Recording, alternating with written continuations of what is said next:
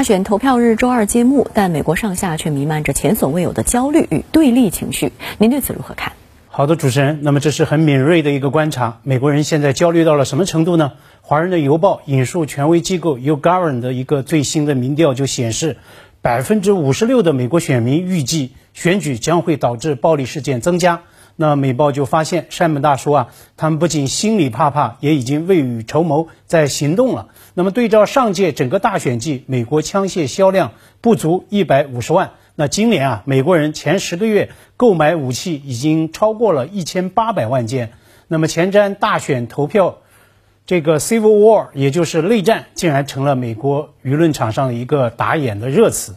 特朗普上届大选，他击败希拉里，当上美国总统。时代周刊啊玩了一个梗，把 USA 中的 U 换成了 D，代表英文词分裂 divided 的，它的那个 D，那么嘲讽特朗普是美利坚分裂国的总统。那么从这一次大选的一系列的乱象来看，美国选民选情乃至整个社会的撕裂、对立和碰撞又被推到了前所未有的一个新高度。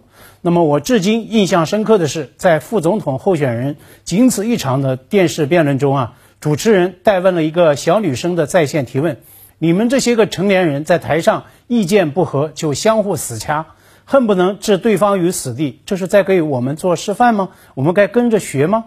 那我担心的是，这个还没有投票权的小女孩，如果之后呢这一个多月还在关注大选，那么只怕会受到更加持续、更加强力的心理心理暴击。你看，特朗普他不只是攻击竞选对手。他甚至都没有放过那些个在疫情最前线和新冠病毒赛跑的医护们。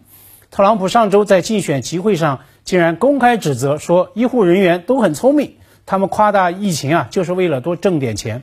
崩溃吧！但是啊，你分明还能听到现场竟有人在为这番混账话在喝彩。那为什么一场大选会让全球第一大国焦虑分裂到这种地步？我认为最重要的一个原因就是呢，这一场被认为是美国几十年来最关键的一场选举，它给这个国家带来的巨大的不确定性。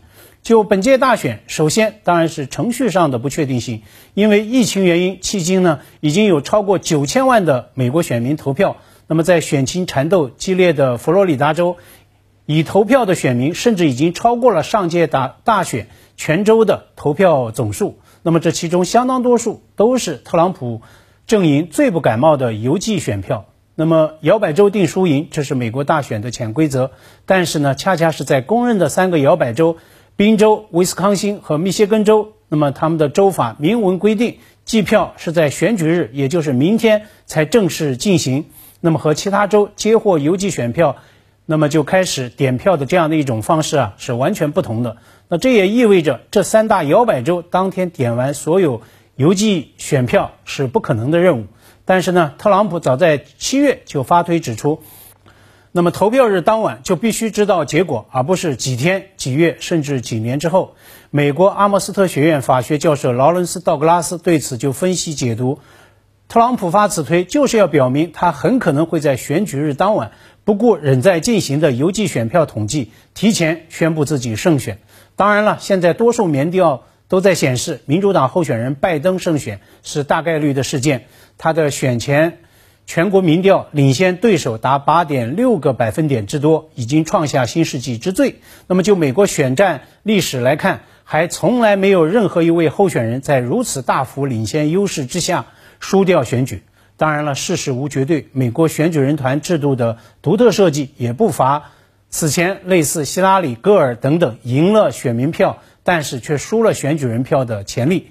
那么加上今年空前数量的邮寄选票，我想这恐怕也带来了选举结果的不确定性。那未来即使最终有了结果，输家接不接受、认不认账，包括双方选民，尤其是那些个所谓的铁杆支持者阵营，他们是否接受，现在呢都还是未知数。美国新冠疫情再度告急，医学界普遍预计单日确诊将在本周突破十万。那么疫情如何影响选情？《纽约时报》上周五刊文用了这样的一个标题：“U.S. says virus can't be controlled, China aims to prove it wrong。”美国说病毒无法控制，中国要证明这是错的。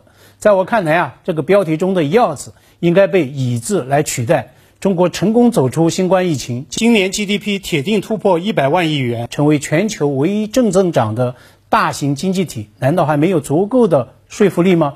所以啊，值得我们探究追问的是，美国总统在抗疫上反制、反科学的。